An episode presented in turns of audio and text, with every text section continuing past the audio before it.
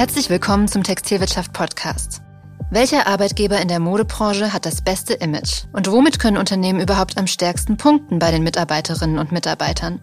All das hat die Textilwirtschaft für die Studie Working in Fashion ermittelt, die Jahr für Jahr einen Überblick darüber gibt, worauf es den Beschäftigten ankommt. Gerade in Zeiten von Personalmangel ist das wichtiger denn je. Meine Kollegin Kirsten Reinhold wird uns gleich einige Ergebnisse vorstellen. Kleiner Spoiler, ein Unternehmen, das lange Zeit das Gesamtranking angeführt hat, hat Konkurrenz bekommen. Mein Name ist Charlotte Schnitzspahn. Hallo Kirsten, schön, dass du heute bei uns im Studio bist. Ja, hallo Charlotte, schön, dass ich hier sein darf. Kirsten, ich habe schon gesagt, es ist wieder soweit. Die Ergebnisse der jährlichen Textilwirtschaftsstudie Working in Fashion sind da. Bevor wir gleich näher darauf eingehen, sag uns doch bitte kurz, was da eigentlich genau untersucht wird. Ja, das ist ähm, eine große Mitarbeiterbefragung, die größte der Branche sogar. Die führen wir schon seit 2010 jedes Jahr durch. Und ähm, da werden branchenweit alle Beschäftigten, aber auch Studenten, Praktikanten, Freiberufler, ja sogar Arbeitssuchende, die irgendwie eine Lehre in der Branche absolviert haben, die was damit zu tun haben und hatten, aufgerufen, die 40 größten Arbeitgeber der Branche zu bewerten. Das reicht von Amazon bis Zalando. Zehn verschiedene Kategorien, äh, wonach das bewertet werden soll. Da geht es darum, wo ist das Betriebsklima am besten, wer zahlt die höchsten Gehälter, welcher Job ist am sichersten, welche Marke liegt bei Aufstiegsmöglichkeiten, bei Weiterbildung, bei Work-Life-Balance von. Und außerdem möchten wir wissen, was die Mitarbeiter von ihren Arbeitgebern konkret erwarten. Also was ist ihnen wichtig? Wie zufrieden sind sie mit ihrer Arbeit und mit ihrem Gehalt? Sind sie auf Jobsuche? Also es ist im Prinzip ein, ein Stimmungsbarometer der, der Mitarbeiter unserer Branche. Mhm. Bisher gab es ja jedes Jahr einen neuen Teilnehmerrekord. Ist das auch diesmal wieder so? Ja, leider nicht ganz. Es haben sich tatsächlich ein paar weniger Mitarbeiter beteiligt als 2022. Damals waren es 6.855. Diesmal haben genau 6.156 Studenten, Berufsstarter und Professionals die aber diesmal 42 größten Unternehmen der Branche bewertet. Aber es ist natürlich trotzdem die größte Mitarbeiterbefragung der gesamten Modebranche insgesamt. Und wie du schon eingangs gesagt hast, diesmal gab es sogar eine Überraschung im Ranking. Ja, welche ist das denn? Hm. Ja, jahrelang, eigentlich seitdem ich darüber schreibe und seitdem wir die Studie machen, war mit einer Ausnahme, einmal war die Otto Group ganz von, ansonsten immer Adidas. Also seit zehn Jahren unangefochten die Nummer eins. In diesem Jahr wird die Weltmarke erstmals abgelöst und zwar von einem relativ kleinen im Vergleich dazu mittelständischen Unternehmen aus Nussloch, nämlich von Betty Barclay. Aber ganz so überraschend ist es am Ende doch nicht, denn Betty Barclay hat sich schon in den vergangenen Jahren kontinuierlich nach oben gearbeitet, war schon 2019 und 2020 mal auf dem zweiten Platz, ist dann im vergangenen Jahr wieder etwas abgerutscht und jetzt von Rang 5 im letzten Jahr auf Rang 1 aufgestiegen. Mhm. Also ich sag mal, im Verhältnis zu Adidas ist äh, Betty Barclay ja wirklich eine kleine, weniger bekannte Marke aus Nussloch und sie überholt jetzt so einen Weltkonzern. Wie kann das sein? Ja, das habe ich mich natürlich auch gefragt und bin extra in die kleine Gemeinde Nussloch gefahren. Das liegt zehn Kilometer südlich von Heidelberg. Und dort habe ich auch mit den Mitarbeitern vor Ort gesprochen. Und da merkt man schon, wenn man ankommt, es herrscht da wirklich eine ganz besondere Stimmung. Das ist schon spürbar, wenn man das Firmengebäude betritt. Das ist natürlich, wie du schon sagst, im Vergleich zu dem riesigen, supermodernen Campus von Adidas mit eigener Fußballarena, mit Schwimmbad eher unspektakulär und bescheiden. Aber man spürt eben sofort so eine besondere Atmosphäre da, dieses familiäre. Robert Küpper hat sich unglaublich gefreut. Vieles liegt da ganz sicher auch in seiner Person begründet, glaube ich. Der hat dieses ganz offene, authentische, dieses Väterliche fast für seine Mitarbeiter, kümmert sich. Das merkt man, hat immer ein offenes Ohr. Also man spürt das sofort, wie er mit den Leuten umgeht. Und er hat dann auch erzählt, wie er nach der Auswertung der letzten Studie, bei der Betty Barclay ja auf Rang 5 abgerutscht war, besonders am Thema Wertschätzung gearbeitet hat. Denn da gab es damals nicht so ähm, gute Noten für Betty Barclay oder auch insgesamt. Und dann hat er ihm erzählt, dann hat er wirklich Schulungen organisiert, er hat Coachings für alle Führungskräfte gemacht. Und ich habe dann auch mit vielen Führungskräften gesprochen, mit Mitarbeitern gesprochen. Alle haben von diesem besonderen Umgang und von dieser auch besonderen Fehlerkultur geschwärmt, dass man eben sich ausprobieren kann kann, dass man wahnsinnig viel Vertrauensbonus dort hat. Die Mitarbeiter haben teilweise sagenhafte Karrieren hingelegt. Ich habe auch mit ganz Jungen gesprochen, die schon wahnsinnig viel Verantwortung haben. Viele kamen als Azubis von denen, die sind dann geblieben, sagt ja auch schon viel aus. Teilweise 20 20, 30 Jahre. Und sie fühlen sich vor allem sehr sicher, weil alle Zahlen und Pläne jederzeit offengelegt werden. Und das erklärt dann auch, warum Betty Barclay in vier der zehn von uns abgefragten Kategorien ganz vorne liegt, nämlich beim Betriebsklima, bei der Work-Life-Balance, bei der Sicherheit der Arbeitsplätze und auch bei den Möglichkeiten des mobilen Arbeitens. Das sind nämlich alles auch die Kategorien, die den Beschäftigten ganz besonders wichtig sind. Mhm. Ja, das zeigt jetzt natürlich auch, dass da auf jeden Fall immer noch was drin ist, also dass diese Veränderungen da schon noch stattfinden.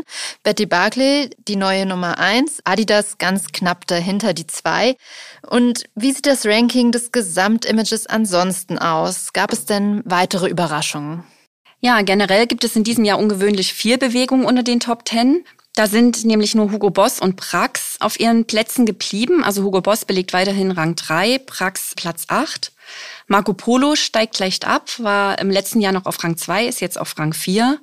Die Otto Group, lange ganz von, verliert zwei Plätze und sinkt jetzt auf Rang 6. Puma und Simplicity gehören zu den Aufsteigern. Bräuninger ist neu unter den Top 10 und PVH scheidet dafür aus, verliert nämlich von Rang 6 auf Rang 11. Mhm. Bevor wir auch gleich nochmal mehr über die Unternehmen sprechen, die verloren haben, fangen wir mal mit den Gewinnern an.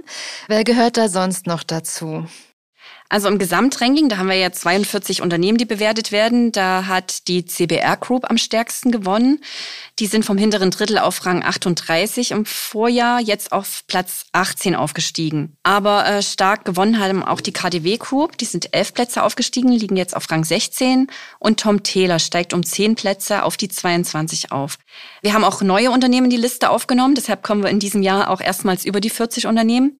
Ganz neu sind Best Secret, die auf Rang 26 einsteigen. Und neu dazugekommen sind auch Walbusch und Falke, die auf Rang 30 bzw. 31 einsteigen. Mhm. Die Unternehmen, die stark aufgestiegen sind, die du jetzt erwähnt hast, also zum Beispiel Tom Taylor, KDW, was haben die richtig gemacht? Ja, bei Tom Taylor könnte es daran liegen, dass seit Jahresanfang dort Behia Karup neue Personalchefin ist. Die hat ja schon bei Marco Polo den Wandel der Unternehmenskultur massiv vorangetrieben und damit die Stephanskirchner auf Rang 2 gebracht in den vergangenen Jahren. Aber das kann ich natürlich nur vermuten. Fakt ist, dass Tom Taylor in der Kategorie Work-Life-Balance, die den Mitarbeitern ja, wie schon gesagt, extrem wichtig ist, erstmals unter den Top 10 liegt und vor allem auch bei der Bewertung des Betriebsklimas gepunktet hat. 2019 haben gerade mal 17 Prozent der Studienteilnehmer gesagt, dass es bei den Hamburgern ein gutes Betriebsklima gibt. Jetzt sagen das 38 Prozent. Und einen großen Sprung von Rang 24 auf Platz 14 hat Tom Taylor auch in der Kategorie soziale Verantwortung gemacht. Hier ist auch die neue CSR-Managerin Jojane Nowakowski sehr aktiv. Die hat jetzt auch erstmals in der Öffentlichkeit sehr viel über die Aktivitäten im Bereich Nachhaltigkeit berichtet, war auch auf unserem TV Sustainability Summit, ähm, hat dort über ihre nachhaltige Kapselkollektion gesprochen. Wir haben über Kooperationen geredet, wie die mit Circular Fashion. Da tut sich also sehr viel. Man merkt, wenn man damit in die Öffentlichkeit geht, wird es auch gutiert von den Mitarbeitern. Und auch bei der KDW Group hat sich viel getan. Die Kaufhausgruppe wurde erst kürzlich in Dubai als innovativster Department Store der Welt ausgezeichnet. In unserer Befragung sind sie jetzt erstmals unter den Top 10 tatsächlich in der Kategorie Aufstiegsmöglichkeiten, die dort jetzt inzwischen ein Drittel aller Mitarbeiter sehen. Und weit vorn sind die Berliner mit Rang 12 auch in der Beurteilung des Gehaltsniveaus. Und genauso wie Tom Taylor hat auch die KDW Group in der Kategorie Gutes Betriebsklima stark gewonnen. Außerdem ist die Kaufhausgruppe auch bei der Bewertung des Zukunftspotenzials von Rang 21 auf Platz 13 aufgestiegen. Also in ziemlich vielen Kategorien richtig stark gepunktet. Mhm. Das ist schon mal spannend, was du da jetzt so ähm, sagst, was den Mitarbeitern auch wichtig ist. Also das geht ne, Nachhaltigkeit, Gehalt, alles Mögliche, was da einfließt, worüber wir auch später nochmal sprechen werden. Jetzt nochmal kurz ein Überblick über die Verlierer. Ja, zu den Verlierern des Jahres gehört der Aufsteiger des Vorjahres, Primark. Die irischen Discounter hatten sich 2022 auf Rang 36 hochgearbeitet. Die waren vorher immer ziemlich weit hinten, also eigentlich das Schlusslicht fast immer. Jetzt sind sie wieder fast das Schlusslicht, gemeinsam mit Galeria auf Platz 41. Das heißt, Primark bescheinigen am Ende nur noch 8% aller Beschäftigten, die sich an der Studie beteiligten, ein gutes Image insgesamt. Bei P&C Düsseldorf wiederum sieht man, wie stark auch die Unsicherheiten und die Umbrüche im Unternehmen die Wahrnehmung nach außen direkt beeinflussen. Im März hat ja dort das Sanierungsverfahren in Eigenverwaltung begonnen. Dann äh, gab es viele Restrukturierungen, Entlassungen und die fanden eben genau im Befragungszeitraum statt. Der war nämlich von Mitte Mai bis Mitte Juni. Und P&C ist auch direkt im Ranking des Gesamtimages von Rang 19 auf 33 abgerutscht und hat vor allem, zeigt sich dann auch ganz klar, in den Kategorien Zukunftspotenzial und sichere Arbeitsplätze massiv verloren. Hm. Aber in der Studie geht es ja nicht nur um die Bewertung einzelner Unternehmen, sondern auch um die Zufriedenheit der Mitarbeiter insgesamt, also unabhängig vom jeweiligen Arbeitgeber. Wie sieht es denn damit aus? Okay, fangen wir mit den guten Nachrichten an. Fast alle, nämlich 92 Prozent der Studienteilnehmer machen ihre Arbeit gern. Drei Viertel der Befragten identifizieren sich mit ihrem Unternehmen und finden ihren Job sinnstiftend. Aber nur jeder Dritte ist wirklich sehr zufrieden mit seinem Arbeitgeber und immerhin die Hälfte ungefähr sind zufrieden. Aber gleichzeitig steigt auch der Anteil der weniger Zufriedenen leicht an. Auf 16 Prozent, mutet jetzt gering an, aber ist doch alarmierend, denke ich. Und unzufrieden sind immerhin tatsächlich 5 Prozent der Mitarbeiter. Das wiederum könnte vor allem an zu viel Stress liegen, denn darüber klagt inzwischen fast jeder Zweite in der Studie. Bei diesen Aussagen hat sich übrigens im Vergleich zum Vorjahr fast nichts geändert, genauso wie beim Thema Eigenverantwortung und Freiraum. Das ist für 87 Prozent im Job immer noch sehr, sehr wichtig, vor allem die Eigenverantwortung. Und drei Viertel finden auch in ihrem derzeitigen Job das genügend umgesetzt. Also die sagen, ich habe ausreichend Freiraum mit der Gestaltung meiner Arbeit. Mhm. Was ist neben Eigenverantwortung und Freiraum den Beschäftigten in der Modebranche besonders wichtig? Also was erwarten Sie konkret von Ihrem Arbeitgeber? Ja, ganz von und für die meisten unverzichtbar ist wie auch in den vergangenen Jahren das gute Betriebsklima, gefolgt auch wenig überraschend natürlich vom guten Gehalt und der Sicherheit des Arbeitsplatzes. Diese drei Punkte halten dann insgesamt nahezu alle Befragten für unverzichtbar oder zumindest für sehr wichtig. Aber essentiell sind für die Befragten dann auch das Zukunftspotenzial des Unternehmens, die Weiterbildungsmöglichkeiten und natürlich Work-Life-Balance. Das ist ja ein Thema, was immer, immer wieder aufploppt, über das wir auch sehr viel berichten. Und 80 Prozent legen zudem viel Wert darauf, dass das Unternehmen, in dem sie arbeiten, ein gutes Image hat. Also bei uns gute Noten bekommt. Mhm. Und welche Themen sind dabei wichtiger geworden? Also was hilft dabei, um ein gutes Image zu haben? Ja, ganz von ist dabei das Thema Nachhaltigkeit, das immer mehr an Bedeutung gewinnt. Inzwischen ist es fast allen, nämlich 96 Prozent der Beschäftigten wichtig, in einem Unternehmen zu arbeiten, das seine soziale Verantwortung ernst nimmt und nachhaltig wirtschaftet. Immer wichtiger wird auch das Thema Diversity. Im vergangenen Jahr haben nur 61 Prozent der Befragten gesagt, dass für sie Diversität im Unternehmen nicht verhandelbar ist. Inzwischen sind das fast drei Viertel. Gleichzeitig, und das finde ich äh, ziemlich erschreckend, sagt inzwischen jeder Fünfte, dass er schon mal benachteiligt wurde bei Einstellungen, bei Aufstiegsmöglichkeiten aufgrund seiner Geschlechterzugehörigkeit, seiner sexuellen Orientierung, Hautfarbe oder dem Migrationshintergrund. Im Vergleich zum Vorjahr sind es zwar nur drei Prozent mehr, aber schon allein, dass die Tendenz steigt, finde ich alarmierend, weil das eben auch ein sehr, sehr wichtiges Thema ist und immer, immer bedeutsamer wird für die Mitarbeiter. Ja, auf jeden Fall und eigentlich ja auch eines, was nach außen von den Unternehmen oft stark kommuniziert wird. Gibt es neben den Diversity-Zahlen auch andere Ergebnisse, die alarmierend sind? Ja, ich finde zum Beispiel auch erschreckend, dass nur jeder Zweite in seinem Unternehmen eine hohe Wertschätzung erfährt. Habe ich ja eingangs schon gesagt, Betty Barclay hat extrem daran gearbeitet, weil die eben gesagt haben, Mitarbeiter sind unser wichtigstes Kapital. Und Herr Küpper hat gesagt, da setze ich alles daran, wenn ich das nicht genug signalisiert habe, dann die richtige Form zu finden, meinen Leuten zu sagen, was sie gut machen, wie wichtig sie sind. Und tatsächlich ist auch für 95 Prozent unserer Studienteilnehmer Lob und Anerkennung ein zentraler Bestandteil eines guten Arbeitsklimas. Auch die Wechselbereitschaft steigt, ist auch alarmierend in Zeiten des Fachkräftemangels. 41 Prozent der Befragten sagen, dass sie gelegentlich über einen Wechsel ihres Arbeitgebers nachdenken. Und jeder Zehnte ist derzeit sogar aktiv dabei, sich einen neuen Job zu suchen. Wir fragen dann auch immer, wie hoch die Fluktuation ist. Dabei äh, zeigt sich, dass fast dreimal die Befragten bislang durchschnittlich ihren Arbeitgeber gewechselt haben und mehr als acht Jahre bleiben die Studienteilnehmer im Schnitt in ihrem Unternehmen. Mhm. Was sind denn die häufigsten Gründe, warum gewechselt wird? Fragt ihr danach auch? Ja, natürlich. Das ist auch eine der zentralen Fragen. Fragen mhm. wir ganz detailliert ab. Und Grund Nummer eins ist seit Jahren, und das ist auch wenig überraschend, die Bezahlung. Immerhin 69 Prozent der wechselbereiten Festangestellten, wie wir das in der Studie nennen, sagen, ein zu geringes Gehalt ist der Hauptgrund für den Wechsel ihres Arbeitgebers. Alles andere folgt da mit großem Abstand. Jeweils ein Drittel der Befragten kündigen wegen unzureichender Karriereperspektiven, wegen dem Wunsch nach etwas Neuem, wegen unausgewogener Work-Life-Balance oder einem schlechten Betriebsklima. Aber für immerhin ein Drittel sind auch inkompetente Vorgesetzte ein Kündigungsgrund. Mhm. Es ist ja auch so, dass die Modebranche nicht gerade bekannt ist für hohe Gehälter. Wenn die Bezahlung aber so wichtig ist, wie du eben gesagt hast, wie sieht es konkret damit aus? Was sagen die Mitarbeitenden dazu? Ja, das ist ein Thema, das wir schon seit Jahren immer ganz, ganz ausführlich abfragen, weil es natürlich das große Thema der Branche ist. Und die Bedeutung des Gehaltsniveaus steigt auch tatsächlich von Jahr zu Jahr. Inzwischen ist für 83 Prozent der Befragten ein gutes Gehalt die Voraussetzung dafür, dass sie mit ihrem Job zufrieden sind. Im Vorjahr haben das nur 79 Prozent gesagt. Und die Erwartungen steigen auch ans Einstiegsgehalt. Da fragen wir auch ganz konkret nach Zahlen. Im vergangenen Jahr haben Absolventen 33.600 Euro durchschnittlich im Jahr erwartet als Einstiegsgehalt. Jetzt erwarten sie schon 39.700 Euro. Aber die Branche bewegt sich auch. So ist das jährliche Bruttogehalt für Festangestellte deutlich gestiegen. Von 54.300 Euro im Vorjahr auf jetzt mehr als 62.000 Euro.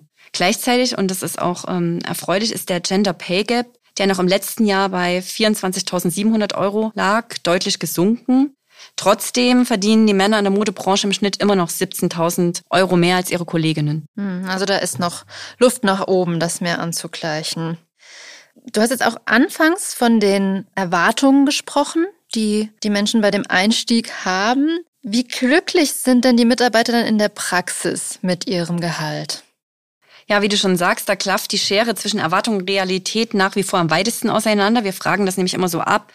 Was erwartet ihr? Wie ist es denn tatsächlich? Wie wird es umgesetzt? Da sagen natürlich 99 Prozent, ein gutes Gehalt ist essentiell.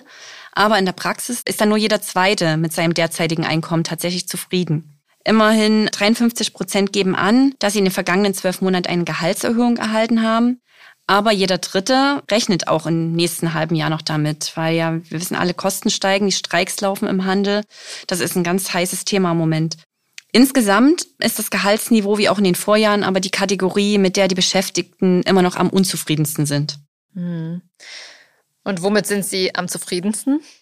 Am zufriedensten sind sie mit der Attraktivität der verkauften Produkte. Das ist ja das große Plus der Modebranche. Aber genauso viele, nämlich 88 Prozent, sind mit der Sicherheit ihres Arbeitsplatzes sehr zufrieden oder zufrieden. Und auf Platz drei und vier folgen dann das Betriebsklima und das Zukunftspotenzial ihres Unternehmens.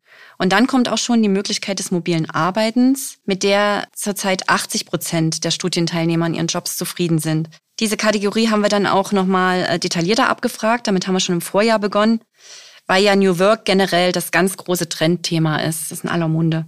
Hm.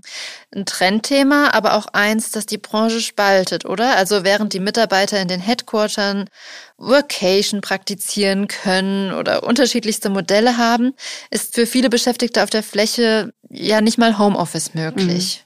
Mhm. Ja, das ist tatsächlich das große Problem im Moment. Darüber ähm, habe ich auch in der Vergangenheit schon häufig mit Personalern diskutiert. Und viele suchen auch tatsächlich händeringend nach Möglichkeiten, ihren Mitarbeitenden auf der Fläche durch andere Formen der Flexibilität einen Ausgleich zu bieten. Denn räumliche oder zumindest zeitliche Flexibilität erwarten immer mehr Beschäftigte. Das ist ein Fakt. In unserer Studie ist der Anteil der Mitarbeiter, denen die Möglichkeit des Homeoffice wichtig ist, von 67 auf 73 Prozent gestiegen. Jeder Dritte möchte auch gern vom Ausland aus arbeiten, also Vocation, wie du schon sagtest, ähm, praktizieren. Und natürlich, klar, im POS auf der Fläche kann man das nicht bieten. Da müssen dann auch die Händler reagieren. Und wir haben auch in der Vergangenheit in der TV häufig darüber berichtet, dass immer häufiger jetzt auch die Vier-Tage-Woche deshalb getestet wird, um eben einen kleinen Ausgleich zu bieten. Und das kommt scheinbar auch ganz gut an, denn unsere Studienteilnehmer, von denen tatsächlich jeder Zweite im Handel arbeitet, finden das gut. 94 Prozent von ihnen loben, dass sie ihre Arbeitszeiten flexibel gestalten können. 82 Prozent sagen, ein flexibler Wechsel zwischen den unterschiedlichen Arbeitszeitmodellen je nach Lebenssituation ist mir wichtig. Und in der Praxis ist dann auch tatsächlich die Zufriedenheit damit sehr hoch. So sagen mehr als drei Viertel der Beschäftigten, dass die Flexibilität der Arbeitszeitgestaltung in ihren Unternehmen sehr gut ist, also sind sehr zufrieden damit. Und das ist ja ein Thema, mit dem der Modehandel insgesamt punkten kann. Mhm. Ja, und wir hoffen, dass die Textilwirtschaft mit dieser umfassenden, branchenweit einzigartigen Mitarbeiterbefragung punkten kann, die ja nicht nur zeigt, welches Image die Modefirmen nach außen haben, sondern auch, was die Beschäftigten eben von ihren Arbeitgebern erwarten. Die ganzen Ergebnisse sind auch in unserer aktuellen Ausgabe im Working in Fashion Spezial und wir verlinken das Ganze auch nochmal in den Show Notes. Vielen Dank, dass du uns aber schon mal diesen Einblick gegeben hast, Kirsten. Gern geschehen. Das war TV-Redakteurin Kirsten Reinhold und das war der Textilwirtschaft Podcast. Falls Ihnen gefallen hat, was Sie gehört haben, freuen wir uns über ein Abo oder ein Like. Mein Name ist Charlotte Schnitzspahn. Ich sage danke fürs Zuhören und wenn Sie mögen, bis nächste Woche.